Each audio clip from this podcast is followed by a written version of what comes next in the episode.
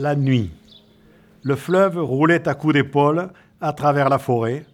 Antonio s'avança jusqu'à la pointe de l'île. D'un côté, l'eau profonde, souple comme du poil de chat. De l'autre côté, les hennissements du guet. Antonio toucha le chêne. Il écouta dans sa main les tremblements de l'arbre. C'était un vieux chêne plus gros qu'un homme de la montagne, mais il était à la belle pointe de l'île, déjà, juste dans l'avenue du courant, et déjà la moitié de ses racines sortaient de l'eau. Ça va? demanda Antonio. L'arbre ne s'arrêtait pas de trembler. Non, dit Antonio, ça n'a pas l'air d'aller. Il flatta doucement l'arbre avec sa longue main. Loin, là-bas, dans les combes des collines, les oiseaux ne pouvaient pas dormir. Ils venaient écouter le fleuve. Ils le passaient en silence, à peine comme de la neige qui glisse. Dès qu'ils avaient senti l'odeur étrangère des mousses de l'autre côté, ils revenaient en claquant éperdument des ailes. Ils s'abattaient dans les frênes, tous ensemble, comme un filet qu'on jette à l'eau. Cet automne, dès son début, sentait la vieille mousse.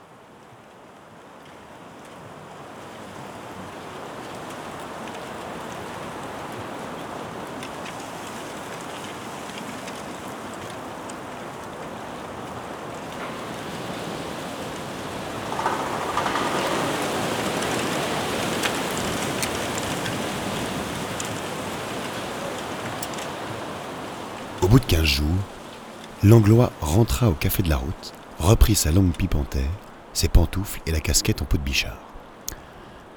Ce qu'il me faudrait savoir, c'est pourquoi on les tue. Et pourquoi on les emporte. Ce n'est pas pour voler. Ce n'est pas des assassins de femmes, puisque Berg, et euh, d'ailleurs Ravenel, Georges, si on était chez les Zoulous, je dirais, euh, c'est pour les manger. Hum, À part ça, je vois rien. Il donna de nouveau des mots de passe très stricts à tout le monde. On ferma l'école. On recommanda de ne sortir du village sous aucun prétexte, même en plein jour. Les sorties absolument obligatoires seraient faites en commun et sous la garde de deux gendarmes. Et dans le village même, il était recommandé de ne pas sortir seul, d'être au moins deux, les hommes, et au moins trois, les femmes. Deux gendarmes étaient en permanence sur la place du village. Les quatre autres, deux par deux, faisaient des rondes autour de l'agglomération. Langlois avait fait pendre à la porte de chaque maison une vieille bassine et une trique. À la moindre des choses, ordre était donné de tambouriner à coups de trique sur la bassine, de toutes ses forces. J'aime mieux me déranger vingt fois pour rien plutôt que de rater la fois qui compte. Alors allez-y, hein, n'hésitez pas. Si vous avez peur, tabassez. Il était très bien, ce Langlois. hein. Des moustaches fines, un beau plastron, de la jambe. Puis il savait parler, hein, et pas fainéant avec ça.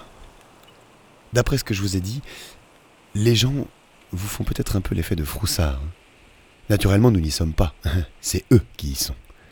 Et pourtant, ils ne tambourinèrent pas à tout bout de champ sur les bassines. Ils ne tambourinèrent qu'une fois, l'après-midi où Calas Delphin fut rayé de la surface du globe. Je n'y peux rien. Je n'y peux rien. Je ne suis pas Dieu et vous êtes de sacrés imbéciles. Je vous ai dit et répété, ne sortez pas seul, même en plein jour. Votre Delphin, sa femme prétend qu'il a voulu sortir seul pour se poser sur le fumier. Je comprends ça. Mais c'est quand même facile, dans ces cas-là, de ne pas s'endormir. hein. Hop, et ça y est, vous m'avez compris. Il ne s'agit pas d'en faire un tableau de maître.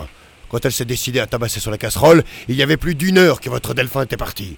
Je lui ai dit, mais crâne de piaf, au bout de cinq minutes, il fallait tabasser. Elle me dit, le Delphin, il mettait plus de cinq minutes, il avait l'habitude d'y fumer sa pipe. Mais sacré nom de chameau Enfin, en voilà encore un Et celui-là, il nous l'a pris dans la main J'ai l'air fin, moi.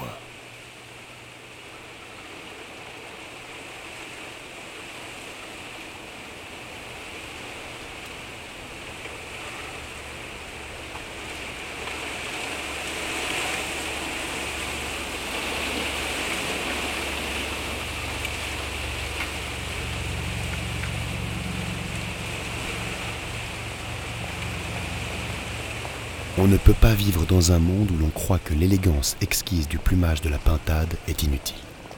Ceci est tout à fait à part. J'ai eu envie de le dire, je l'ai dit.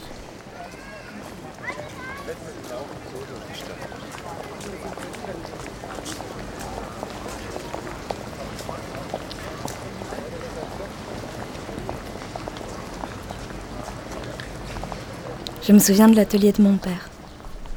Je ne peux pas passer devant une échoppe de cordonnier sans croire que mon père est encore vivant, quelque part, dans l'au-delà du monde, assis devant une table de fumée, avec son tablier bleu, son tranché, ses lignoles, ses haleines, en train de faire des souliers en cuir d'ange pour quelque dieu à mille pieds.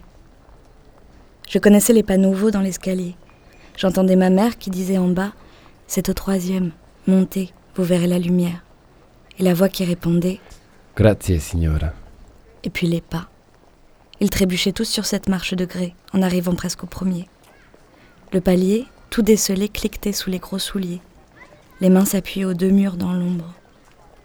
En voilà un, disait mon père. L'homme cherchait la poignée de la porte. Elle était cachée et un peu folle. Elle n'ouvrait pas du premier coup. Putana. C'est un romagnol, disait mon père. Et l'homme entrait. Je me souviens qu'il leur donnait toujours la chaise près de la fenêtre. Puis qu'il relevait ses lunettes. Il se mettait à parler en italien à l'homme assis, carré, les mains aux cuisses, tout parfumé de velours neuf et de vin. Des fois c'était long. Des fois, le sourire venait presque tout de suite. Mon père parlait sans geste, bien un geste lourd, parce qu'il avait un soulier dans une main et dans l'autre main le tranché. Il parlait tant qu'il n'avait pas vu le sourire. L'autre avait beau sortir des papiers, taper du dos de la main sur les papiers. Porca di Dio. Tant que le sourire n'était pas venu, mon père parlait. Et des fois, l'autre disait alors dans un souffle Que bellezza. Puis, il souriait. Il ne venait d'ailleurs pas tout de suite chez mon père. Je ne sais même pas par quel miracle ils y venaient. Cela devait se transmettre chez eux comme une science d'hirondelle, ou bien marqué dans quelques coins de l'auberge, gravé au couteau sur le mur. Un signe, un rond et des croix, une étoile, un soleil, une chose qui devait dire dans leur langue malheureuse Allez chez le Père Jean. Un signe qu'on ne devait voir que lorsqu'on était perdu, perdu comme de pauvres petites souris. Un signe qui devait être marqué sur le mur à pleurer, le mur où on s'appuyait du coude pour pleurer. On s'appuyait pour pleurer et puis on devait voir le signe gravé dans la pierre et on venait chez le Père Jean.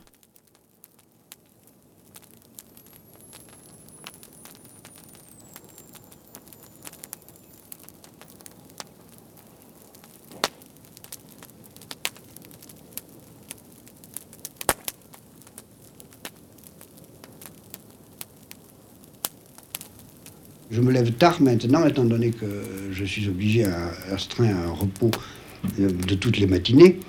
Mais je règle mon courrier dans la matinée, puis après, de, de 2h à 7h, j'écris tous les après-midi. C'est le plaisir pur de... Le de plaisir pur, c'est le plaisir véritablement, sans aucun mélange, de d'écrire.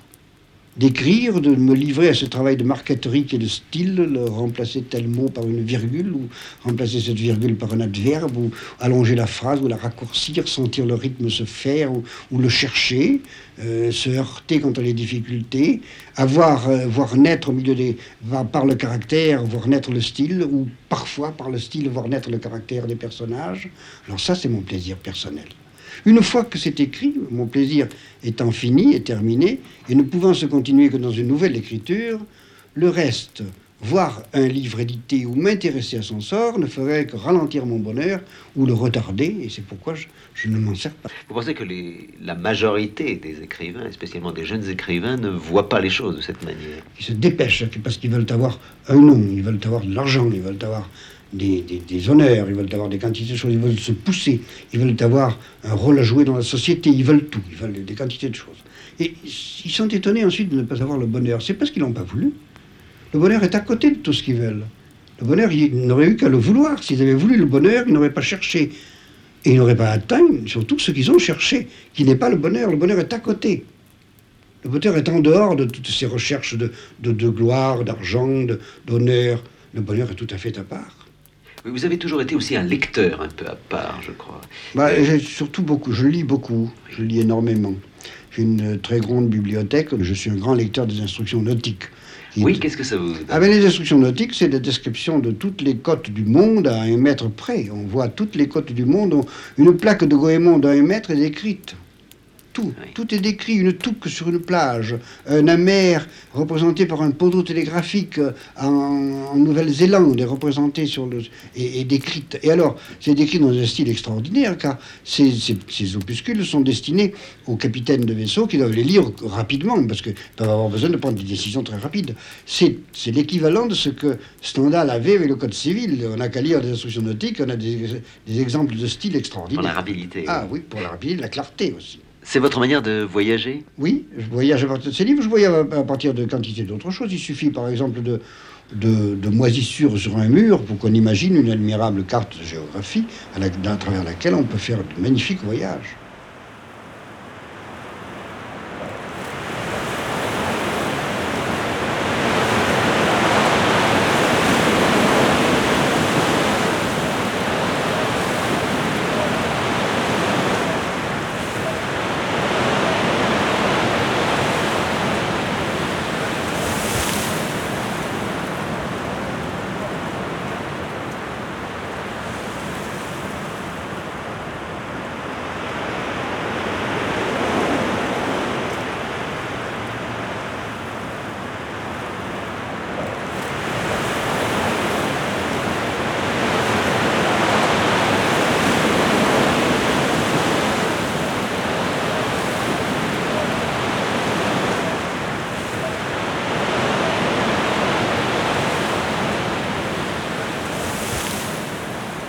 De ne pouvoir acheter le bonheur avec ses énormes profits les engageait dans la poursuite de profits toujours supérieurs.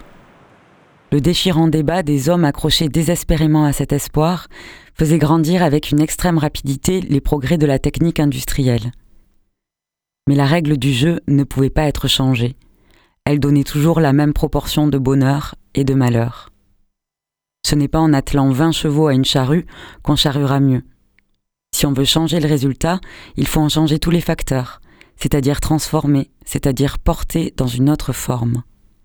Il n'est plus possible de changer la forme de la société industrielle.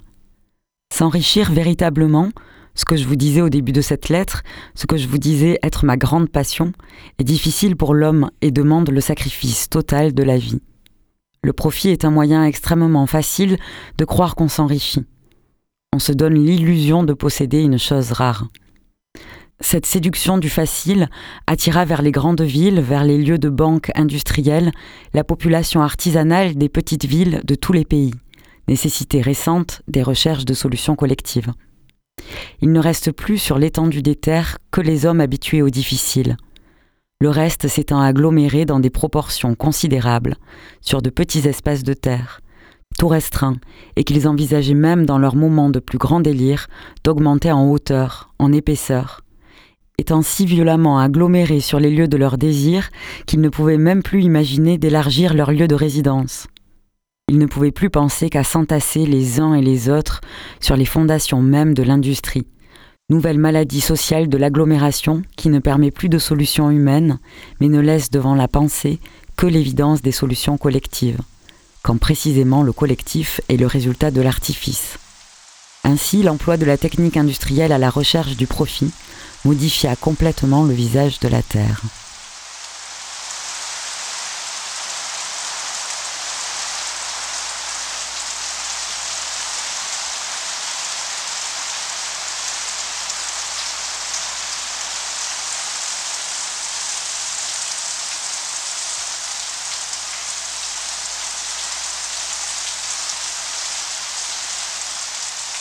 Chaque fois que nous opposerons le sens paysan à la raison sociale, nous verrons ainsi s'éclairer toutes les impuretés dont le social a sali et chargé la noblesse et la grandeur de l'homme.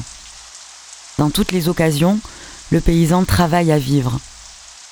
Dans sa vie, il n'y a pas de suspens, c'est-à-dire de moments où on travaille sans vivre, le plus rapidement possible, comme le travail du plongeur au fond de l'eau, avec la promesse après ce travail d'un temps plus ou moins long où l'on aura permission de vivre comme le plongeur qui vient respirer à la surface.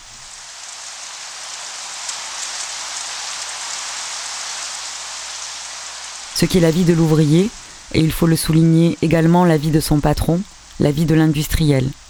Ce qui est la vie de l'homme d'école, je veux dire celui qui sort des grandes écoles, où des apprentis sorciers professent la sorcellerie. Ce qui est la vie de la société. Et quand vous parlez à un homme socialement technique, il ne rêve que du temps où les machines feront tout le travail, où l'homme ne travaillera plus, c'est-à-dire respirera à la surface, croit-il, ne travaillera plus que quelques minutes par jour, à pousser des boutons de machinerie, ou à lever et baisser des commutateurs. Qu'est-ce qu'il fera le reste du temps lui demandons-nous? Et il nous répond, il se cultivera. Quand ce pauvre homme a oublié, ne sait pas, ne peut pas savoir, dans sa position antinaturelle, que la vraie culture de l'homme, c'est précisément son travail, mais un travail qui soit sa vie, ce qui évidemment n'est le cas pour aucun travail technique. On ne peut pas savoir quel est le vrai travail du paysan, si c'est labourer, semer, faucher, ou bien si c'est en même temps manger et boire des aliments frais, faire des enfants et respirer librement, car tout est intimement mélangé. Et quand il fait une chose, il complète l'autre. C'est tout du travail, et rien n'est du travail, dans le sens social de travail. C'est sa vie.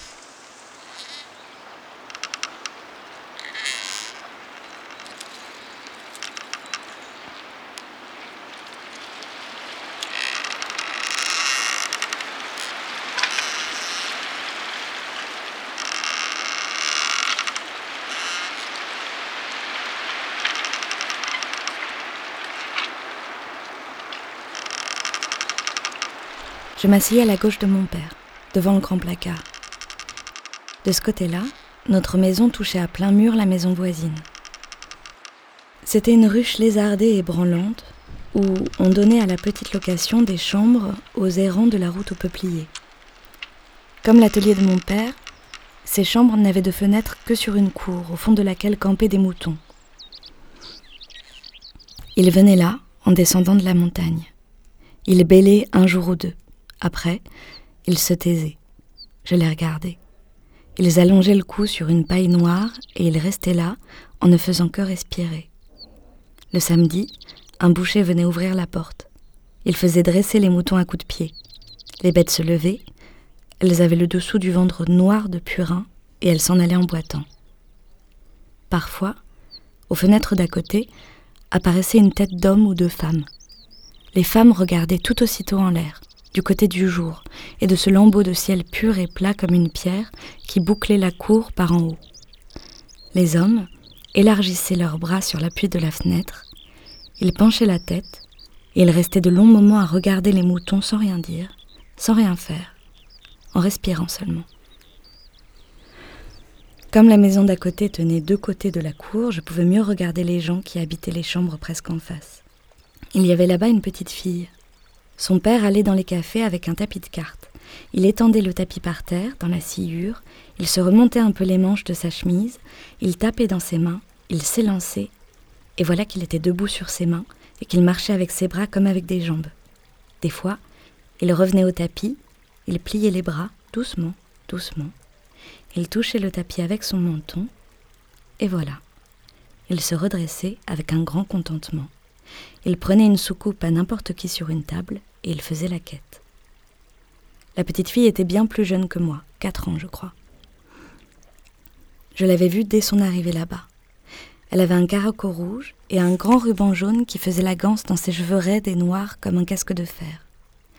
Elle avait d'abord regardé le ciel, comme toutes les femmes, mais elle avait vite baissé la tête vers les moutons, en bas. Elle appelait les moutons, en tendant vers eux sa petite main et en passant son pouce sur ses doigts fermés. Galine, Galine, chantait-elle, avec des roulades pareilles à celles de notre rossignol.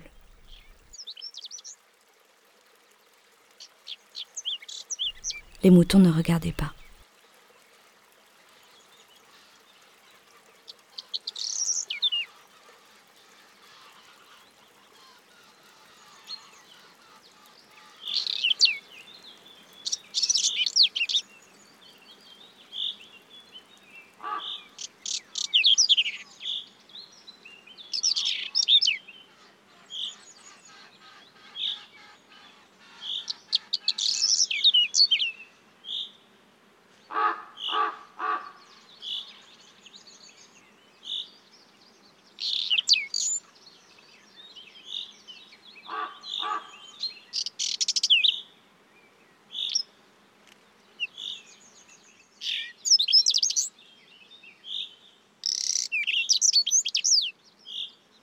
Pour que le caractère d'un être humain dévoile des qualités vraiment exceptionnelles, il faut avoir la bonne fortune de pouvoir observer son action pendant de longues années. Si cette action est dépouillée de tout égoïsme, si l'idée qui la dirige est d'une générosité sans exemple, s'il est absolument certain qu'elle n'a cherché de récompense nulle part, et qu'au surplus, elle est laissée sur le monde des marques visibles, on est alors, sans risque d'erreur, devant un caractère inoubliable. Depuis trois ans, il plantait des arbres dans cette solitude. Il en avait planté cent mille. Sur les cent mille, vingt mille étaient sortis. Sur ces vingt mille, il comptait encore en perdre la moitié, du fait des rongeurs, ou de tout ce qu'il y a d'impossible à prévoir dans les dessins de la Providence.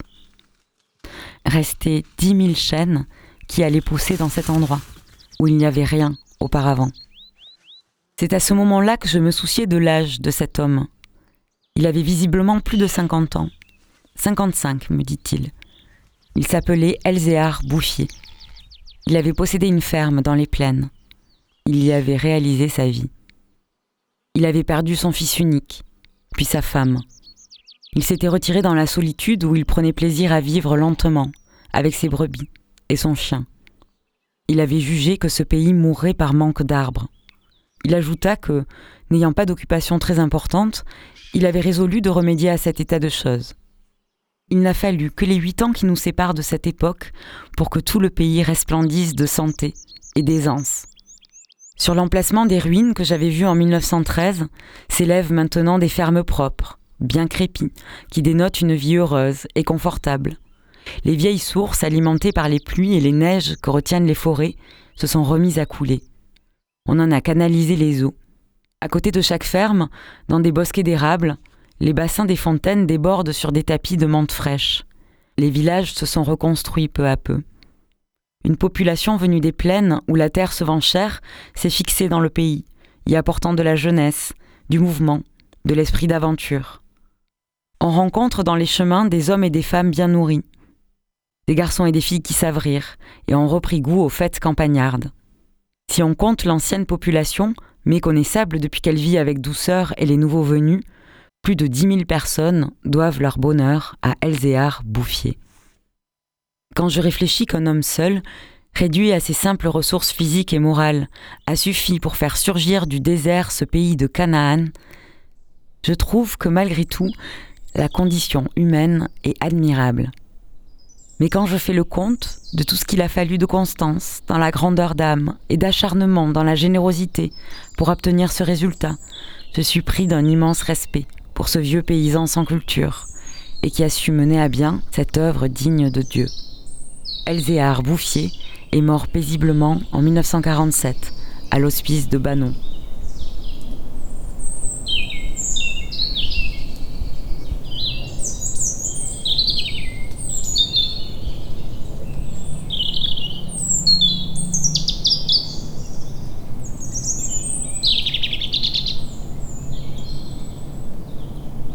La vieillesse, non, n'est pas, n'est pas un drame en soi. Ah, la vieillesse, alors là, c'est autre chose. La vieillesse est très agréable. Je ne voudrais pas retourner en arrière, et je crois que même je ne voudrais pas retourner dans ma jeunesse. Ah Non, même pas dans ma jeunesse. Je trouve que la vieillesse est beaucoup plus intéressante que la jeunesse. Les jeunes, les jeunes n'attendent pas. Ils se précipitent sur les choses et ils les dévorent. Ils ne les goûtent pas, ils les dévorent, ils les avalent. Sans prendre la moitié, le quart, la millième partie du plaisir que moi je prendrais pour la, la- la- la millième partie de ce qu'ils avalent.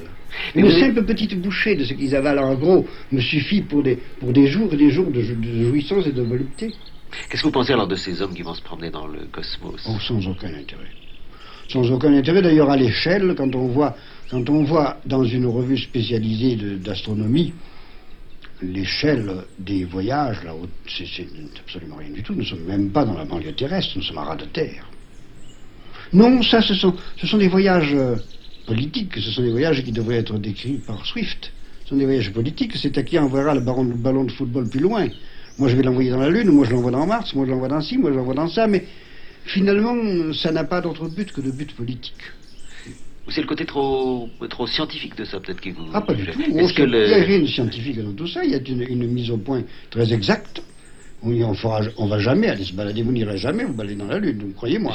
Ni personne, ni même vos enfants, ni les enfants de vos petits-enfants. Personne n'ira jamais ailleurs que sur la Terre. Vous croyez que ce n'est pas possible ou... D'abord, ce n'est pas possible, et ensuite, ça n'est pas souhaitable.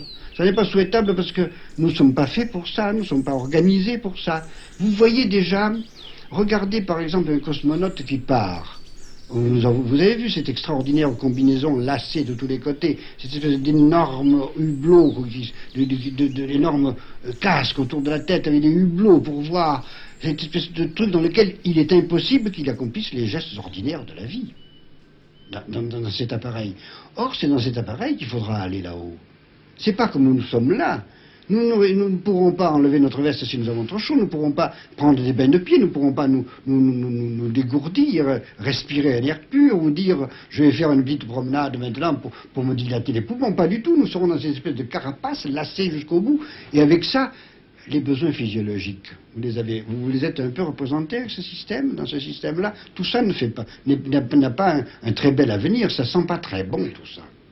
Vous savez, cette espèce d'obus qu'on tire sur la Lune dans Jules Verne est mille fois plus sympathique que la fusée, parce qu'on sent bien que c'est pas vrai. Il a fallu creuser un canon dans la Terre, il a fallu orienter la Terre vers la Lune. C'est beaucoup plus rigolo que ces espèces de fusées qui partent dans l'air et qu'on met sur orbite. Or, nous savons très bien qu'un mathématicien ne se trompe jamais quand il met quelque chose sur orbite. Tout simplement parce qu'il a des calculs qui sont faits à l'avance et que si ces calculs sont justes, et maintenant il n'a plus de, mérite à faire des calculs justes, il a des, des machines qui les font justes pour lui.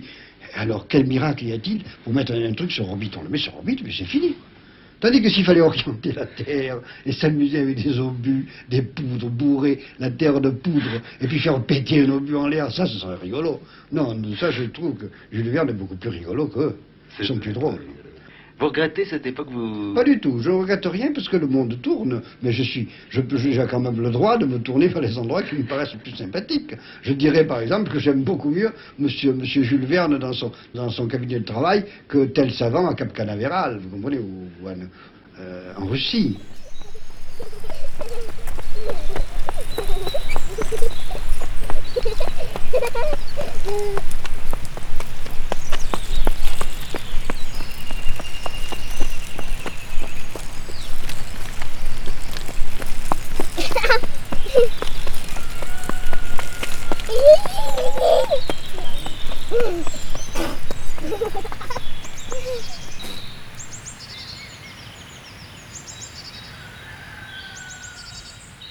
suppose que vous savez où l'automne commence.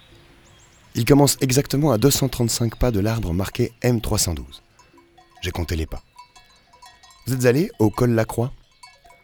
Vous voyez la piste qui va au lac du Lozon, à l'endroit où elle traverse les prés à chamois en pente très raide. Vous passez deux crevasses d'éboulis assez moches, vous arrivez juste sous l'aplomb de la face ouest du Ferrand. Paysage minéral, parfaitement tellurique. Nièce, porphyre, grès, serpentine, schiste pourri, horizon entièrement fermé de roches acérées, aiguilles de luce, canines, molaires, incisives, dents de chien, de lion, de tigre et de poissons carnassiers. De là, à votre gauche, piste pour les cheminées d'accès du Ferrand, alpinisme, panorama. À votre droite, traces imperceptibles dans les pulvérisations de rochasses couvertes de diatomées suivre ces traces qui contournent un épaulement et dans un creux comme un bol de faïence, trouver le plus haut quadrillage forestier. Peut-être plus de 200 arbres, avec à l'orée nord un frêne marqué au minimum M312. Là-bas, devant, et à 235 pas, planté directement dans la pente de la faïence, un autre frêne. C'est là que l'automne commence. C'est instantané. Est-ce qu'il y a eu une sorte de mot d'ordre donné hier soir pendant que vous tourniez le dos au ciel pour faire votre soupe? Ce matin, comme vous ouvrez l'œil, vous voyez mon frêne qui s'est planté une aigrette de plumes de perroquet jaune d'or sur le crâne. Le temps de vous occuper du café et de ramasser tout ce qui traîne quand on couche dehors, et il ne s'agit déjà plus d'aigrette, mais de tout un casque fait des plumes les plus rares, des roses, des grises, des rouilles. Puis, ce sont des buffletteries, des fourragères, des épaulettes, des devantiers, des cuirasses qu'il se prend et qu'il se plaque partout. Et tout ça est fait de ce que le monde a de plus rutilant et de plus vermeil. Enfin, Le voilà dans ses armures de fanfreluche, complètes de prêtres guerriers qui flottaillent de petites crécelles de bois sec. M312 n'est pas en reste. Lui, ce sont des homus qu'il se met, des soutanes de miel, des jupons d'évêques, des étoiles couvertes de blasons et de rois de cartes. Les mélèzes se couvrent de capuchons et de limousines en peau de marmotte. Les érables se guettent de housseaux rouges, enfilent des pantalons de zouave, s'enveloppent de capes de bourreau, se coiffent du béret des Borgia. Le temps de les voir faire est déjà les prairies à chamois bleuissent de colchique.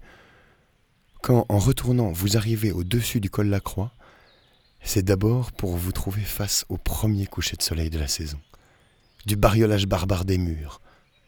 Puis vous voyez en bas cette conque d'herbe qui n'était que de foin lorsque vous êtes passé il y a deux ou trois jours, devenue maintenant cratère de bronze, autour duquel monte la garde les Indiens, les Aztèques, les pétrisseurs de sang, les battleurs d'or, les mineurs d'ocre, les papes, les cardinaux, les évêques, les chevaliers de la forêt, entremêlant les tiares, les bonnets, les casques, les jupes, les chairs peintes, les pans brodés, les feuillages d'automne, des frênes, des hêtres, des érables, des amelanchiers, des ormes, des rouves, des bouleaux, des trembles, des sycomores, des mélèzes et des sapins, dont le vert noir exalte toutes les autres couleurs. Chaque soir désormais, les murailles du ciel seront peintes de ces enduits qui facilitent l'acceptation de la cruauté et délivrent les sacrificateurs de tout remords. L'ouest, badigeonné de pourpre, saigne sur les rochers qui sont incontestablement bien plus beaux sanglants que ce qu'ils étaient d'ordinaire rosés, satinés, ou du bel azur commun dont les peignaient les soirs d'été, à l'heure où Vénus était douce comme un grain d'orge.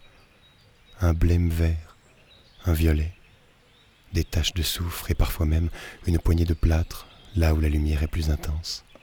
Cependant que sur les trois autres murailles s'entassent des blocs compacts d'une nuit non plus lisse et luisante, mais louche et agglomérée en d'inquiétantes constructions. Tels sont les sujets de méditation proposés par les fresques du monastère des montagnes. Les arbres font bruire inlassablement dans l'ombre de petites crécelles de bois.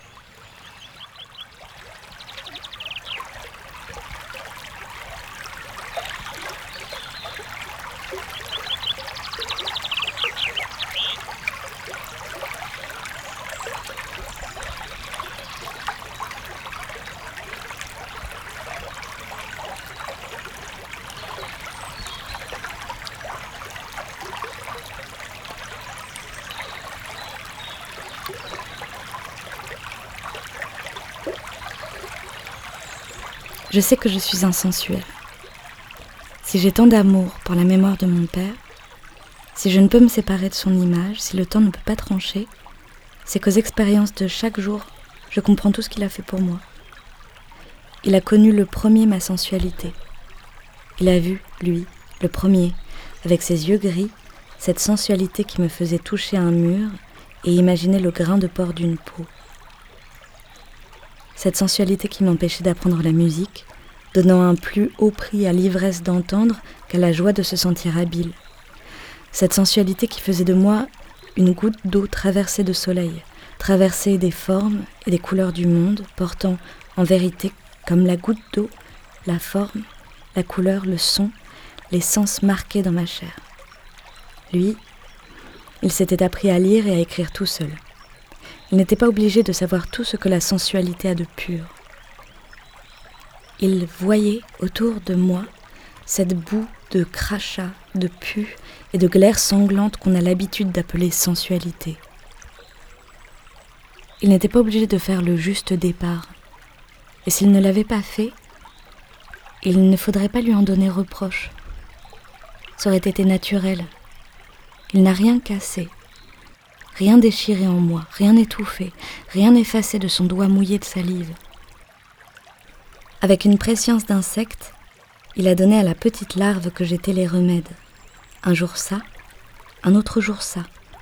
Il m'a chargé de plantes, d'arbres, de terre, d'hommes, de collines, de femmes, de douleurs, de bonté, d'orgueil, tout ça en remède, tout ça en prévision de ce qui aurait pu être une plaie. Il a donné le bon pansement à l'avance pour ce qui aurait pu être une plaie, pour ce qui, grâce à lui, est devenu dans moi un immense soleil.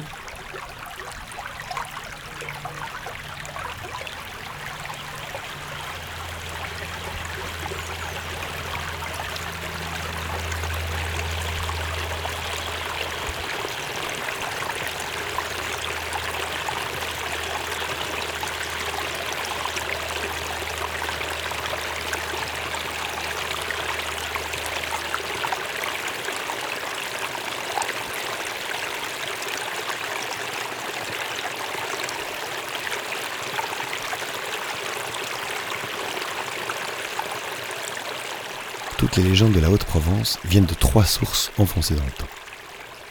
Les plus récentes sont de goût arabe. Elles habitent généralement les villages solitaires, bâtis au sommet des rochers. Ce sont celles qui racontent la vie des aqueducs et des fontaines. Le héros, qu'il soit émir, esclave ou marchand, est toujours sympathique. Plus il est noir, plus il a de grosses lèvres, plus il a les yeux blancs, plus on l'aime. On aime le pillard arabe dans ces villages pauvres et extraordinaires de fierté. Dans l'histoire de ces hommes, il est presque toujours question d'eau et de source. Et les princes sont avant tout fontainiers. Ils sont les maîtres de la fraîcheur, de la mousse, de l'ombre et des conduits souterrains où clapote une eau de goudron dans les canaux de pierre froide. Certes, on parle parfois aussi d'amour dans ces histoires, il le faut bien. Ces légendes ont l'air de s'en excuser.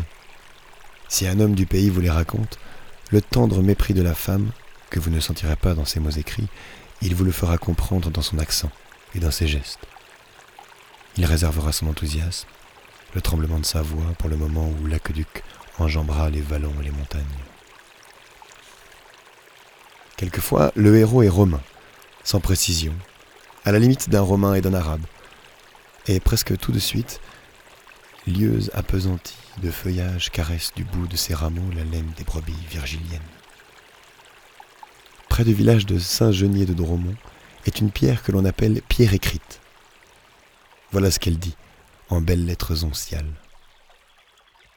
Moi, Dardanus, préfet de César, gorgé de gloires et d'honneurs, ayant rejeté le fardeau du pouvoir, je me suis retiré dans ces montagnes avec Galba, honnête femme, pour y vivre désormais dans la paix et les troupeaux. Les légendes un peu plus vieilles parlent de la naissance du Christ. Elles sont communes à tous les pays. Mais la Haute-Provence est une terre rude. Longtemps elle a eu besoin d'espoir, s'acharnant à en trouver dans le désespoir même. Bethléem était trop loin. Si ces événements s'étaient passés au-delà des mers, qui savait si c'était vrai? Et s'il fallait que ce soit vrai? À tout prix. Alors ils ont déformé toute l'histoire. Tout s'est passé non seulement en Haute-Provence, mais dans leur village. La crèche était ici. Ceux du village voisin vous diront qu'elle était chez eux. Laissez-les dire. L'étoile. C'est un nommé Arnaud qui l'a vue. L'étable, elle, elle était là-bas, et, et la sortie par la route du Pigne. La dernière maison à votre droite. C'est Vénérande qui a lavé l'enfant.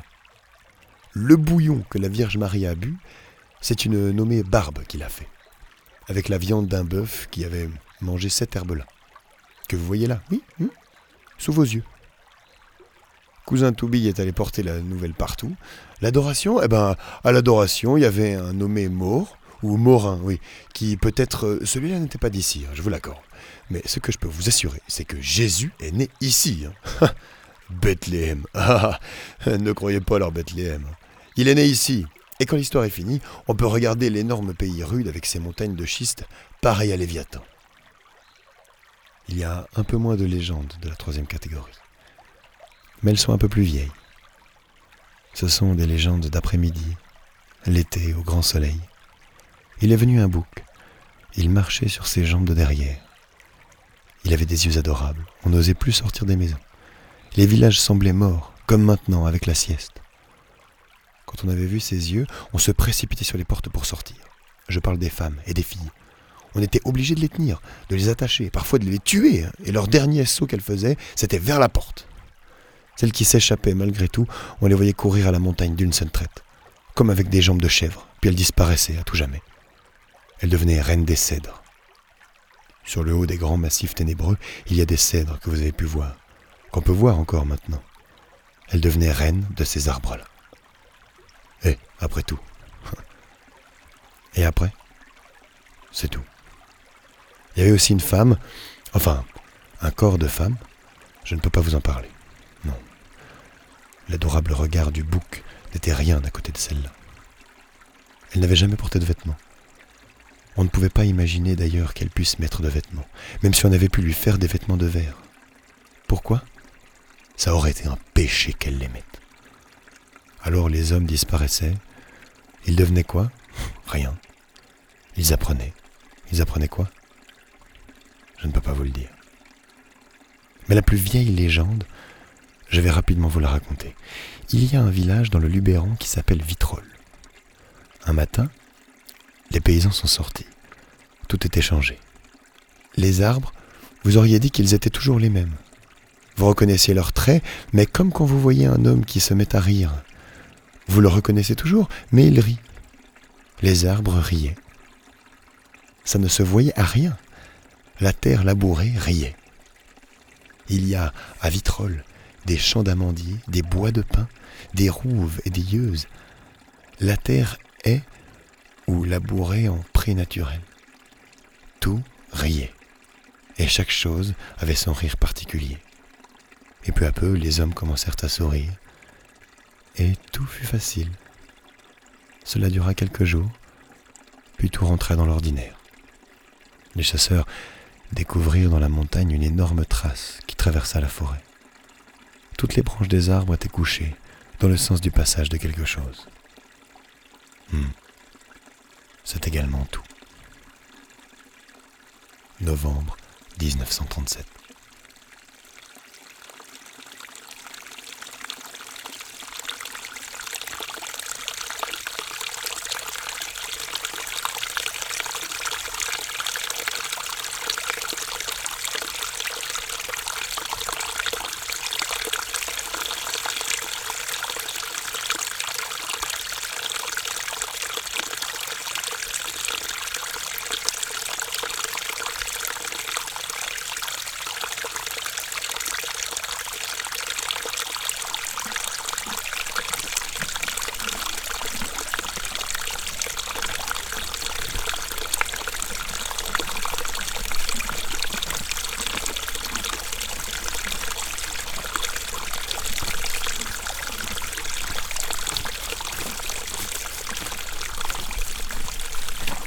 D'autres livres de votre enfance qui vous ont envoûté à ce point Oui, oh, il y en a des quantités. Il y en a un surtout qui me suit depuis ma jeunesse, depuis mon extrême jeunesse jusqu'à maintenant, c'est Don Quichotte. Je n'ai jamais cessé de lire Don Quichotte, je trouve que c'est un enseignement parfait.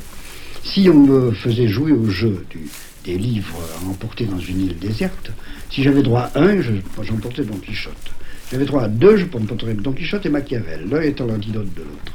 Trois, on n'a plus besoin c'est superfétatoire. Homère Ces deux-là, ces deux-là me suffiraient. Non, non, j'étais dans une île, j'aurais Homère sous les yeux. Je n'ai pas besoin de le lire dans un livre.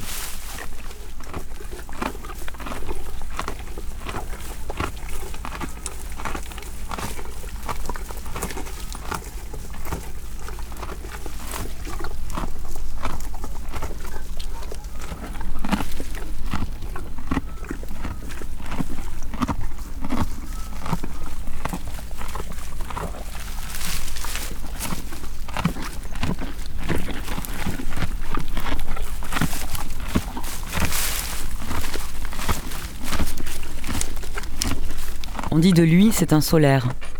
Un amoureux des hommes, des bêtes et de la nature, aux jambes plantées droit dans la terre. On dit Giono, sorcier de la langue, conteur, poète traversé de légendes comme on en racontait au pays lorsqu'il était enfant. Elles sont des temps lointains, des origines où l'on croyait au cosmos. L'homme s'y sentait petit.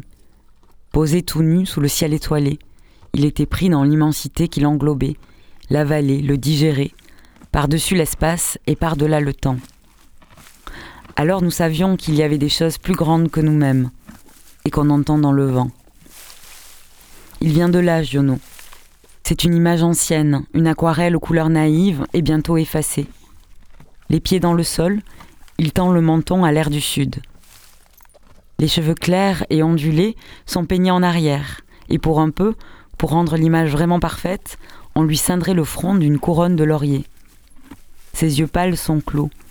Il renifle la brise qui fuse dans les arbres, là-bas, au pied des montagnes. Les fruits qui, en s'ouvrant, éclatent, il sait les entendre. Il connaît dans sa chair la chaleur qui monte et le tremblement de la colline. Et il écrit. Il écrit tout. La pierre, la lavande, la terre d'ocre, les fleurs, les rivières, les bosquets, les bois et les pins odorants. Maître en son domaine où ses brous bergers, paysans, artisans, femmes, enfants et taureaux, chiens, vaches, moutons, sangliers, poissons, grenouilles, cochons, truies, chèvres, biches, oies, cerfs, loutres, écureuils, loups, chevaux, chats, marmottes, renards, crapauds, lièvres, serpents, oiseaux, des oiseaux par milliers. Rien n'échappe à son œil, pas même les fourmis. Il écrit tant qu'on le croirait fou, possédé par l'urgence de pondre les chefs-d'œuvre à la pelle, l'un après l'autre, telle une déesse primitive engendrant les premiers hommes à la queue leu, prêt à partir au combat, lequel on ne sait encore, il y a toujours un combat à mener pour un homme en vie. Il écrit des livres pleins, ils débordent, ils explosent de gros temps qui approchent, d'épidémies menaçantes, de maux qui accablent les hommes, inondations, éboulements, incendies, d'arbres qui ploient et de fleuves à franchir, de périples dans la neige, d'échappées sur des toits. D'aventuriers en cape, en canne et en chapeau, de femmes à cheval, de temps lointains, d'histoires d'amour charnel, filial, amical. Chacun est une odyssée, une aventure, une cavalcade. Ces livres agités ne finiront pas sages, endormis sur une étagère. Littéralement, ils déboulent. On dit aussi Giono, c'est la beauté de la langue et du chant. On en a l'épreuve dans les livres, mais aussi dans les enregistrements. Accent, débit. Sa voix surgit du passé.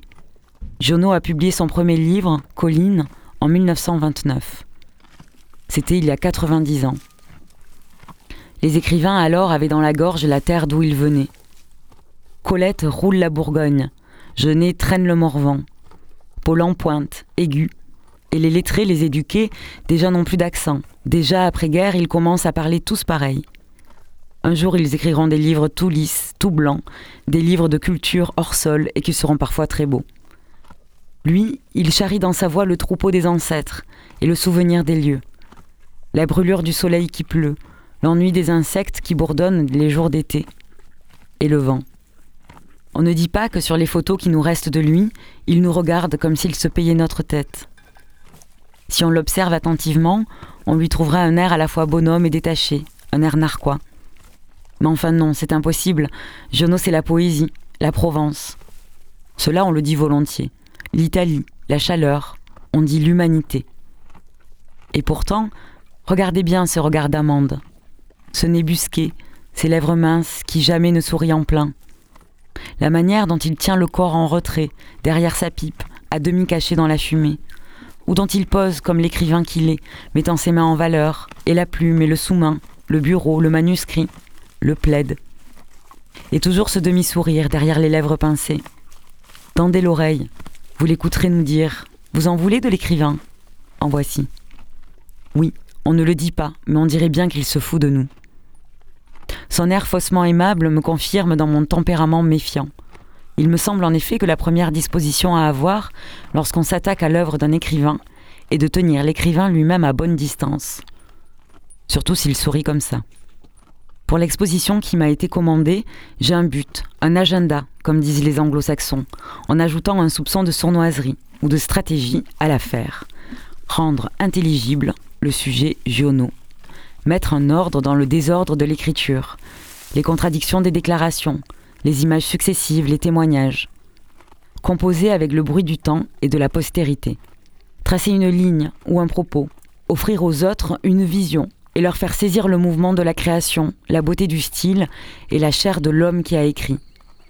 Il peut bien continuer de sourire, il n'est là qu'en pensée, s'amusant par-dessus mon épaule. Il est mort, voilà 50 ans.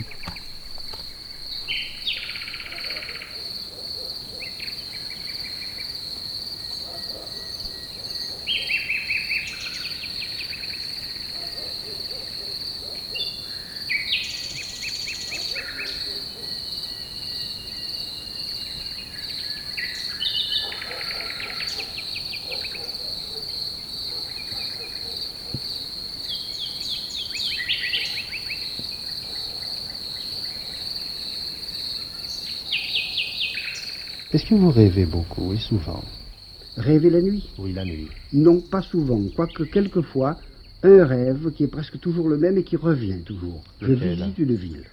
Je visite une ville et je me souviens d'avoir déjà rêvé ce rêve-là. Et je me dis, tiens, tu es allé du côté gauche dans cette petite rue où il, y a des, où il y a des boutiques et des librairies, tu vas aller maintenant sur la place de la gare.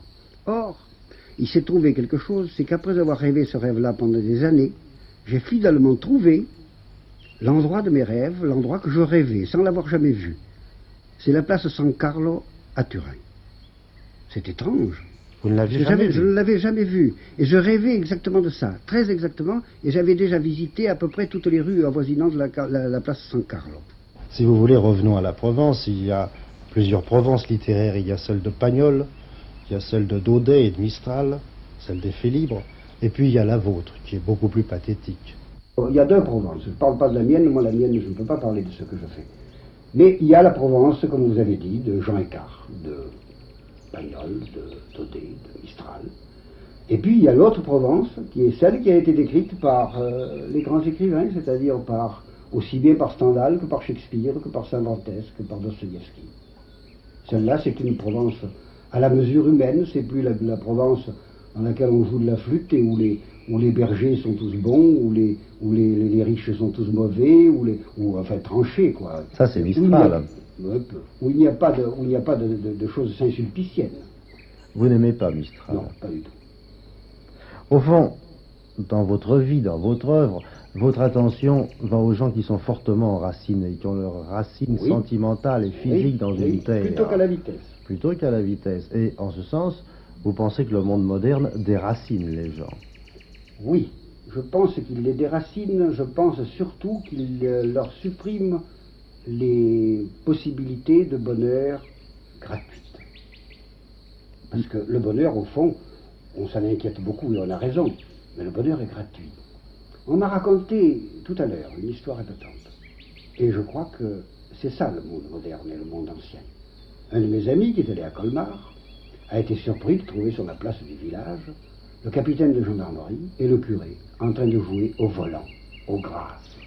Vous Eh bien, c'est ça le monde, ancien et, le monde moderne. Je crois que tant qu'il y aura des capitaines de gendarmerie et des curés qui joueront au- volant, nous serons dans un endroit où nous pouvons faire notre bonheur avec facilité. La plupart des hommes de mon âge, de ceux qui ont eu 20 ans, 40, ont eu dans une certaine mesure leur jeunesse orientée par vous. Nous, cherchions la pureté, le retirement. Nous voulions reprendre contact avec la terre, avec les choses, avec les grands sentiments naturels. En un sens, nous étions la nouvelle vague de cette époque, une nouvelle vague qui a d'ailleurs très vite disparu. Aujourd'hui, il y a une autre nouvelle vague. Qu'est-ce que vous en pensez? Eh bien, je pense d'abord que le mot de vague ne convient pas pour celle-là. Parce que quand on pense à une vague, on pense à quelque chose de crété d'écume, d'azuré, de, de choses admirables, avec un très beau rondement sur le sable. C'est pas du tout le cas pour la nouvelle vague. Ce qu'elle apporte n'apporte que des... C'est une vague qui serait à, à l'issue des, égouts d'une grande ville. C'est pas une vague de pleine, de, pleine mer. Ce que je lui reproche, moi je lui reproche de, de se complaire dans les choses laides, de faire tout ce qu'il faut pour que les gens soient malheureux plutôt qu'heureux. Nous connaissons tout ce qu'il nous apporte, nous le voyons. Je ne parle pas évidemment des, des jeunes gens en blouson noir, ça c'est autre chose. Ça. Euh, parlons simplement dans le, dans le domaine du cinéma, par exemple, ou dans le domaine de la littérature. Je n'ai jamais été saisi par quelque chose de, de, profondément émouvant dans ce qu'ils m'ont apporté jusqu'à maintenant. Au cinéma, je n'ai pas pu encaisser des cousins, je n'ai pas pu. Ça, me sortait des yeux, je suis sorti du cinéma. Quant aux livres euh, qui, sont, qui sont faits par cette nouvelle génération, ce sont des livres hâtifs, auxquels on ne veut pas consacrer le temps qu'il faut pour que ce soit des livres vraiment écrits, sans style, et avec une fatuité et un orgueil considérable. Je crois qu'on a trop flatté la jeunesse, j'ai l'impression. Si vous le voulez bien, j'aimerais maintenant vous poser des questions d'un ordre un peu plus intime. Quelle est pour vous la plus haute vertu d'un homme D'être heureux. Et quel est le défaut humain que vous détestez le plus Les partisans, le défaut de partisanerie. Quel est le sentiment qui domine en vous? L'amour? L'amitié? L'amour au sens général, dans lequel l'amitié est comprise d'ailleurs. Vous parlez toujours du bonheur. Qu'est-ce que c'est le bonheur pour vous? C'est absolument impossible à définir. C'est un état. C'est un état dans lequel je suis qui me rend heureux, c'est tout. C'est bête, mais c'est tout.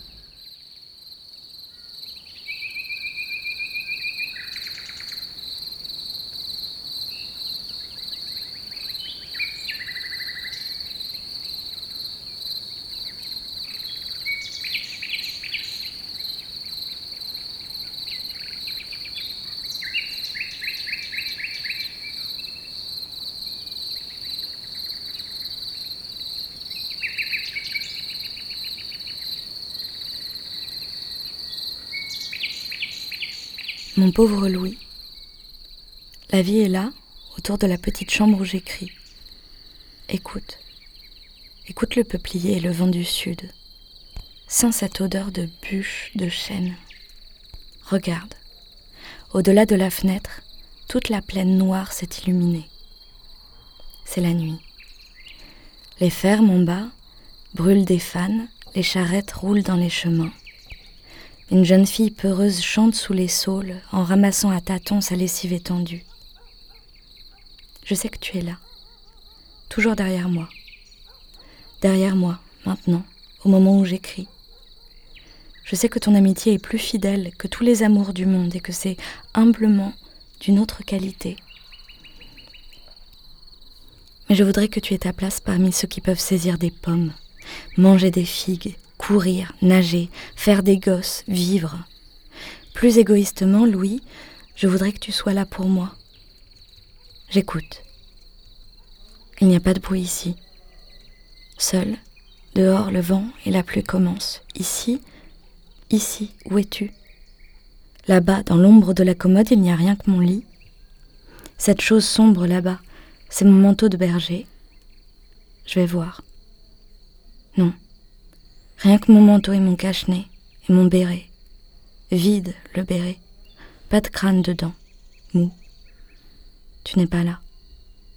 Alors? Devant les livres? Devant tes livres favoris, ces deux ou trois que tu prenais toujours puis tu restais à lire tout debout? Es-tu là? Je touche les livres. Ils ont encore toute leur poussière. Louis, je te dis, j'ai besoin de toi ce soir. Ce soir et tous ces jours qui sont passés sans toi et tous ces jours qui vont venir, j'ai besoin de ton amitié. J'ai cherché mon vieux. Tu te souviens du temps où nous parlions de tout ça dans les collines? J'ai cherché comme ça. Tu sais ce que j'ai dû souffrir, tu l'as vu? Tu sais ce qu'on en a fait? Non. J'ai besoin de toi. Et où te chercher? Je te sens dans mon cœur, mais je sais que j'aurais la paix si je pouvais te voir là, sur le fauteuil en train de fumer ta pipe. Si encore tu étais mort pour des choses honorables, si tu t'étais battu pour des femmes ou en allant chercher la pâture de tes petits. Mais non.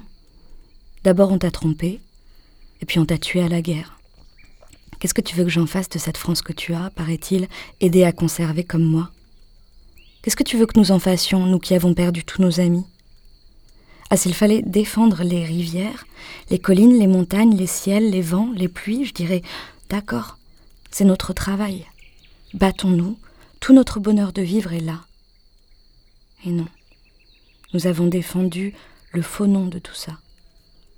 Moi, quand je vois une rivière, je dis rivière. Quand je vois un arbre, je dis arbre. Je ne dis jamais France.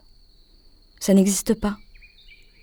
Ah, comme je lui donnerais tout entier ce faux nom pour qu'un seul de ceux qui sont morts, le plus simple, le plus humble, vive. Rien ne peut être mis en balance avec le cœur d'un homme. Il n'y a pas de gloire à être français. Il n'y a qu'une seule gloire, c'est être vivant.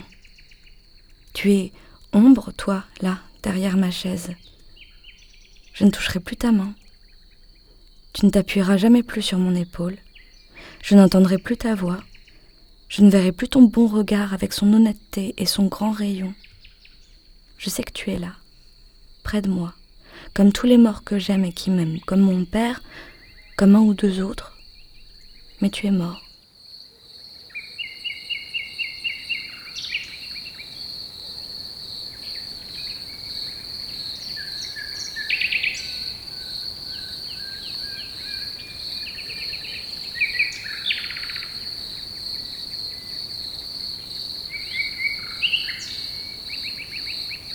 Le soir tombe. Se lève un tout petit vent que l'on n'entend pas. Ce que l'on entend, c'est comme une main qui frôle le contrevent, ou la porte, ou le mur, ou un sifflotis qui se plaint, ou au contraire, un coup dans le grenier. On écoute. Père ne tire plus sur sa pipe.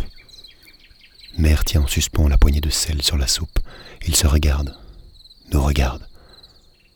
Père soupire et son soupir emporte un mince petit fil de fumée. Ce qu'il faudrait, c'est que le bruit recommence.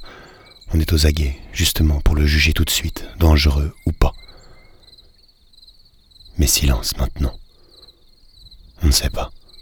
L'indécision, tout est possible. On ne peut pas juger. Le fil de la fumée que père soupire s'allonge, s'allonge indéfiniment. Mère laisse tomber grain à grain son gros sel dans la soupe avec du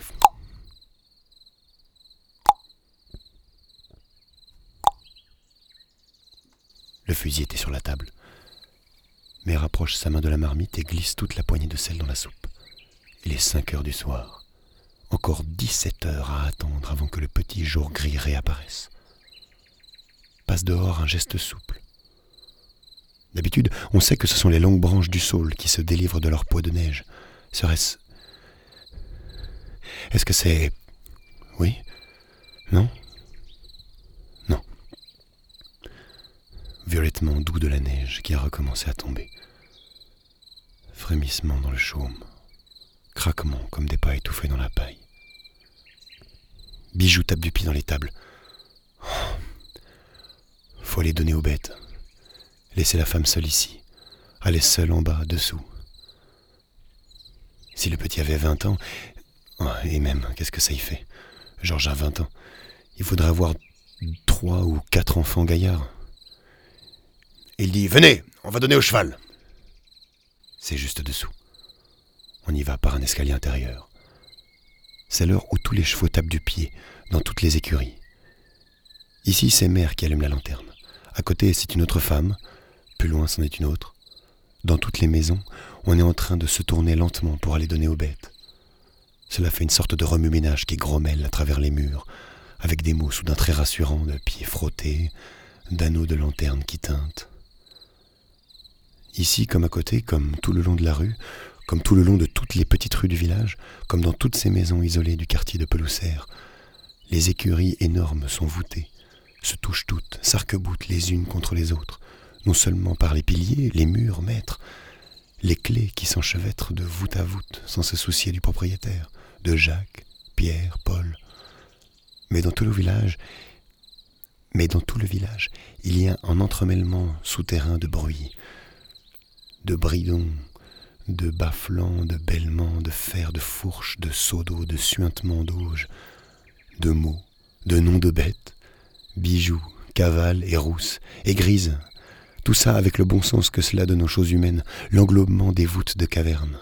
Ces cavernes qui ont été la première armure et dont on retrouve le soir la magnifique protection. Oui, il faudrait beaucoup d'enfants, et des mâles, et de grands mâles, et il faudrait habiter ces étables voûtées, ces cavernes où l'on se sent parfaitement à l'abri. Non pas ces murs droits, ces angles, comme là-haut, qui font carton, qui font pas solide, qui font pas sérieux, qui font 1843, moderne. Pendant que dehors, dans les temps qui ne sont pas modernes mais éternels, rôdent les menaces éternelles. Ce qui est bon, c'est la voûte. C'est la chaleur des bêtes, c'est l'odeur des bêtes, c'est le bruit de la mâchoire qui mâche le foin.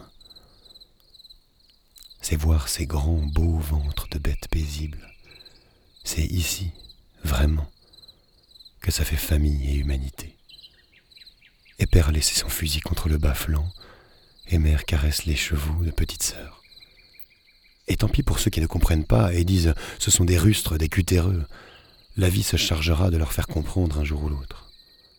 Elle ne manque pas d'assassins à foulard, de découpeurs d'hiéroglyphes de sang, d'hiver 1843, de saisons, de mois, de jours, d'heures, de minutes, de secondes et même de centièmes de secondes à l'étiquette qui leur feront soudain non seulement le cul mais l'esprit terreux. À l'heure où l'on comprend, sans avoir besoin de dessin, qu'on n'a jamais rien inventé et qu'on n'inventera jamais rien de plus génial que la voûte. Pendant qu'autour de la nudité et de la solitude, le rôdeur rôde.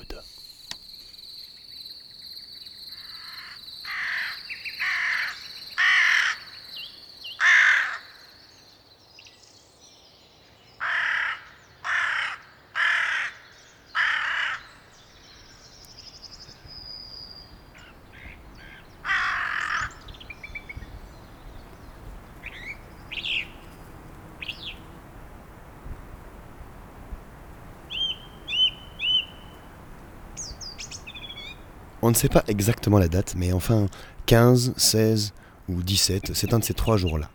Le soir, qu'on ne trouva plus Marie Chazotte. Ah, comment on la trouva plus? Non, disparue. Mais qu'est-ce que vous me dites là? Disparue depuis 3 heures de l'après-midi. On a d'abord cru qu'elle était allée chez sa commère? Non. Chez une telle? Non. on l'a vue nulle part. Elle est sortie de chez elle vers 3 heures de l'après-midi avec juste un fichu et sa mère a même dû la rappeler pour qu'elle mette ses sabots. Elle sortait en chaussons, n'allant, dit-elle, que jusqu'au hangar de l'autre côté de la grange. Elle a tourné l'angle du mur et depuis, plus rien. Cette Marie Chazotte avait 20 ans, 22 ans. C'est difficile aussi de savoir comment elle était, car ici on vous dit c'est une belle femme pour une grosse femme. Belle Il faut de gros mollets, de grosses cuisses, une grosse poitrine et se bouger assez vite. Alors c'est beau. Sinon on considère que c'est du temps perdu. On ira jusqu'à dire elle est pas mal ou elle est jolie, mais on ne dira jamais mais on ne dira jamais elle est belle.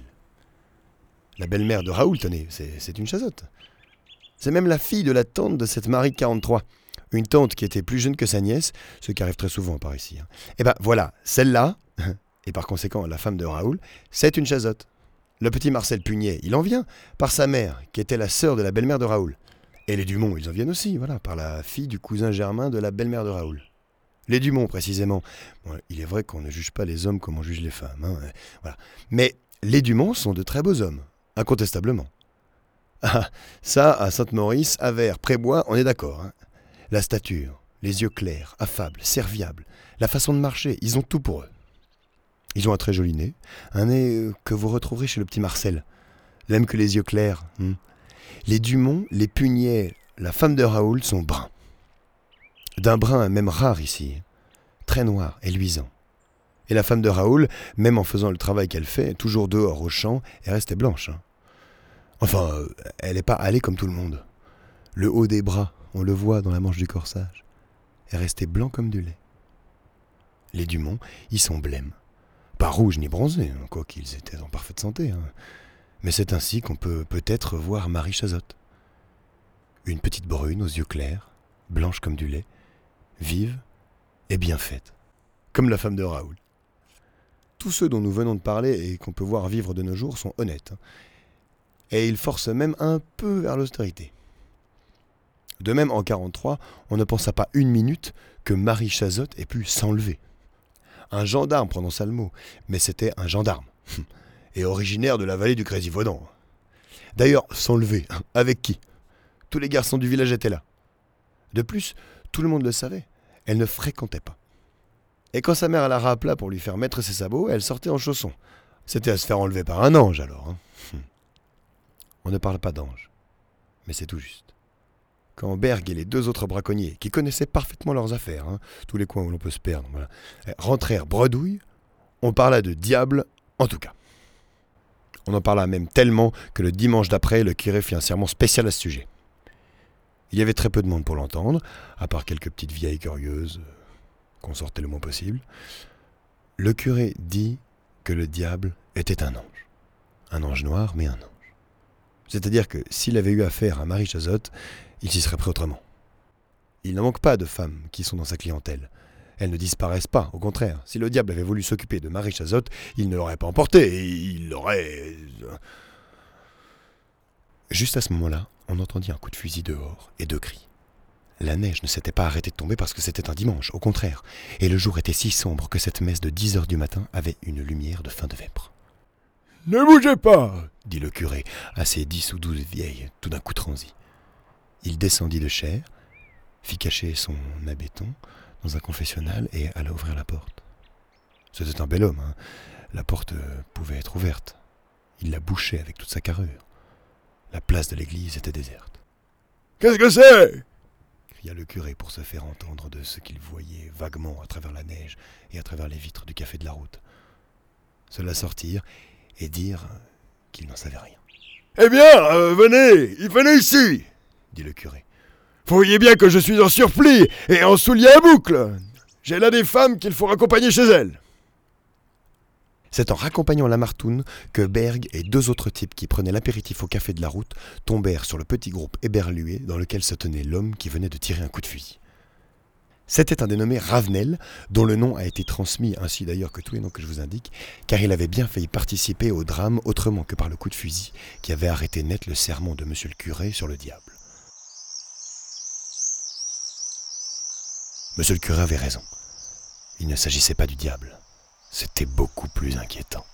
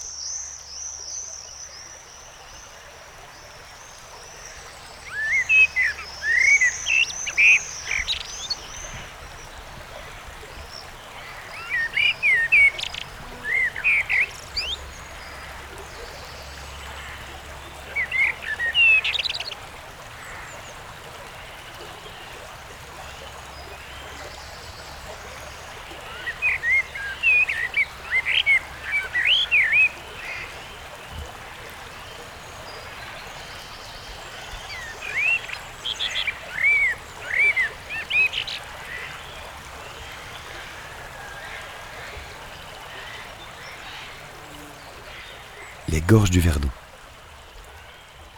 Rien de plus romantique que le mélange de ces deux rochers et de ces abîmes, de ces eaux vertes et de ces ombres pourpres, de ce ciel semblable à la mer homérique et de ce vent qui parle avec la voix des dieux morts.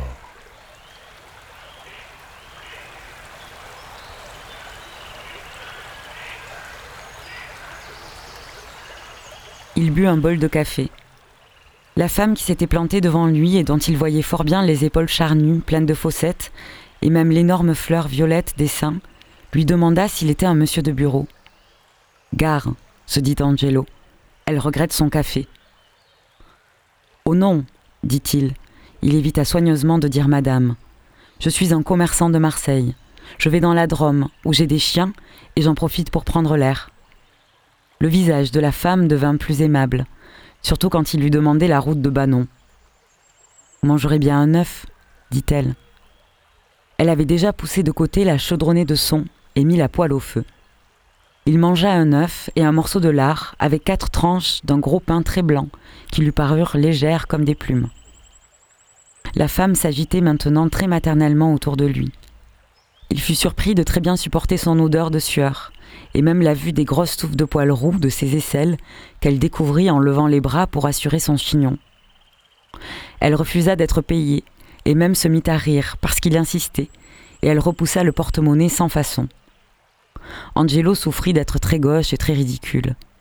Il aurait bien voulu pouvoir payer et avoir le droit de se retirer avec cet air sec et détaché qui était la défense habituelle de sa timidité. Il fit rapidement quelque amabilité et mit le porte-monnaie dans sa poche. La femme lui montra sa route, qui de l'autre côté de la vallée montait dans les chênaies. Angelo marcha un bon moment en silence, dans la petite plaine à travers des prés très verts. Il était fortement impressionné par la nourriture qui avait laissé un goût très agréable dans sa bouche. Enfin, il soupira et mit son cheval au trot. Le soleil était haut, il faisait très chaud, mais il n'y avait pas de lumière violente. Elle était très blanche, et tellement écrasée qu'elle semblait beurrer la terre avec un air épais. Depuis longtemps déjà, Angelo montait à travers la forêt de chênes. Il suivait une petite route couverte d'une épaisse couche de poussière, où chaque pas du cheval soulevait une fumée qui ne retombait pas. À travers le sous-bois râpeux et desséché, il pouvait voir à chaque détour que les traces de son passage ne s'effaçaient pas dans les méandres de la route en dessous. Les arbres n'apportaient aucune fraîcheur. La petite feuille dure des chênes réfléchissait au contraire la chaleur et la lumière. L'ombre de la forêt éblouissait et étouffait. Sur les talus brûlés jusqu'à l'os, quelques chardons blancs cliquetaient au passage, comme si la terre métallique frémissait à la ronde sous les sabots du cheval. Il n'y avait que ce petit bruit de vertèbres, très craquant malgré le bruit de pas assourdi par la poussière, et un silence si total que la présence des grands arbres muets devenait presque irréelle. La selle était brûlante. Le mouvement des sangles faisait mousser de l'écume. La bête suçait son mort et de temps en temps se raclait le gosier en secouant la tête.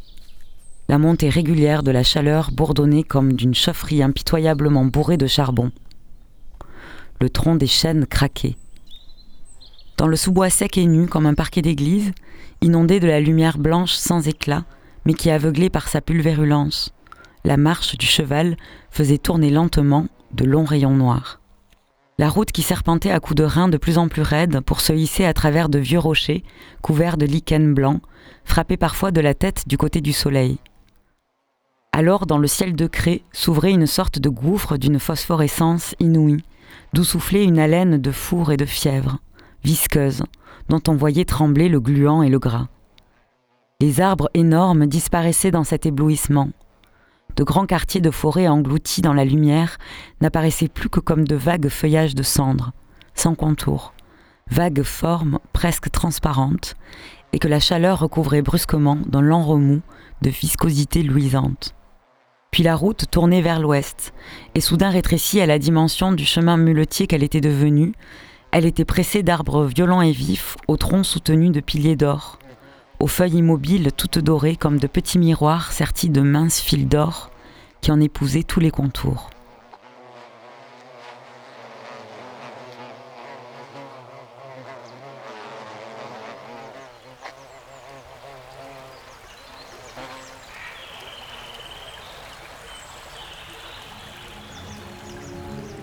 Et voici Jean Giono, à sa table, tout prêt à nous faire des confidences. Jean Giono, vous êtes aujourd'hui un écrivain universel parce que vous n'avez jamais cessé d'être l'écrivain d'un pays, d'un lieu, de la terre très particulière sur laquelle vous êtes né, l'écrivain de la Haute-Provence et de Manosque. Vous vivez depuis toujours à Manosque. Vous y êtes né. Qui était votre mère? Ma mère était une femme exquise. C'est mon vieil amour. Elle m'avait eu tard, elle s'était mariée tard, et elle m'adorait, moi aussi. Que faisait votre père? Ah, mon père, c'était autre chose. Mon père a été mon premier camarade. C'était un homme de taille très élevée, avec une grande barbe blanche, quand je l'ai connu. Quand j'ai commencé à voir mon père, j'ai toujours vu mon père comme on, les, jeunes, les enfants voient le Père Noël. Mais lorsque vous étiez employé de banque à Manosque, vous songiez déjà à écrire, vous vous y prépariez. Vous écriviez? J'écrivais. Je ne faisais pas que songer, j'y écrivais. J'écrivais généralement le matin de très bonne heure. Je rentrais au bureau à 9h, alors j'écrivais avant d'aller au bureau.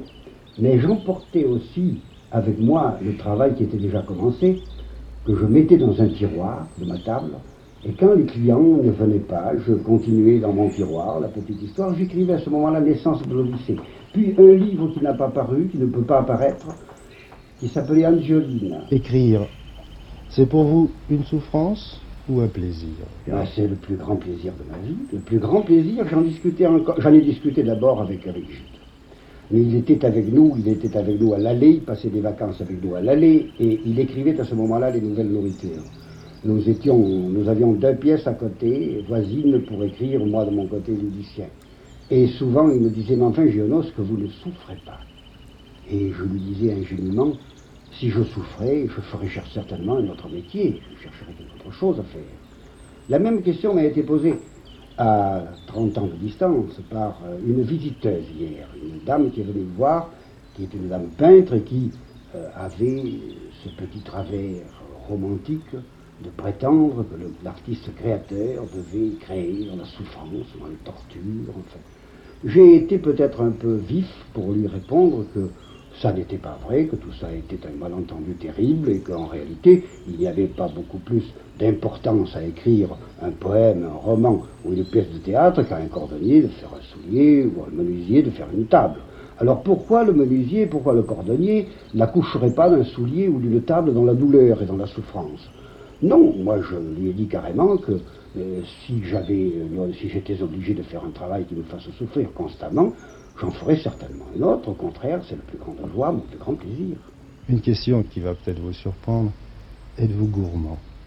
Oui, bien sûr, je suis extrêmement gourmand, mais pas peut-être dans un sens plus général que celui que vous voulez donner à ce mot. Dernièrement, justement pour des raisons de, de santé, on m'avait mis à un certain régime qui était sans sel. Alors c'est abominable de manger des choses sans sel. Bien, pas du tout.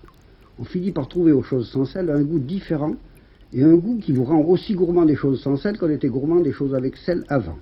Surtout ce que vous appelez la gourmandise, c'est la finesse du goût. Oui, voilà. Bien que vous soyez profondément enraciné dans Manosque, êtes-vous un voyageur? Je ne l'ai pas été pendant longtemps. Pendant longtemps, je suis resté à Manosque avec plaisir. J'y restais, je m'enracinais. En réalité, d'ailleurs, j'ai toujours ce besoin d'enracinement. Je suis plutôt l'ennemi de la vitesse, j'aime m'enraciner. Malgré tout, ça n'est pas incompatible avec le voyage. On peut s'enraciner dans le voyage. Est-ce que vous avez découvert dans vos voyages un pays où vous auriez aimé vivre? Oui, alors ça, je l'ai découvert et ça n'est pas un pays du Sud. J'ai toujours peur du Sud. Le Sud m'effraie. Le Sud m'effraie, me, me repousse un peu par son soleil. Je n'aime pas le soleil. Je n'aime pas le soleil, j'adore la pluie, les cieux mouillés, les petites brumes. Et à ce titre-là, d'ailleurs, j'aime beaucoup les automnes parisiens. Et j'ai trouvé le pays qui aurait été le pays de mes rêves, à l'Écosse. À l'Écosse. J'ai fait un voyage en Écosse avec ma fille il y a cinq ans, et brusquement, je me suis rendu compte que c'était le pays qui avait hanté tous mes rêves, tous mes rêves les plus désordonnés, tous mes rêves les plus, les plus chers. Brusquement, j'ai trouvé là les couleurs, euh, la tendresse du ciel, la qualité de l'air, le degré d'humidité qu'il me fallait, les grands espaces découverts, les lacs, le romantisme, le romantisme étonnant.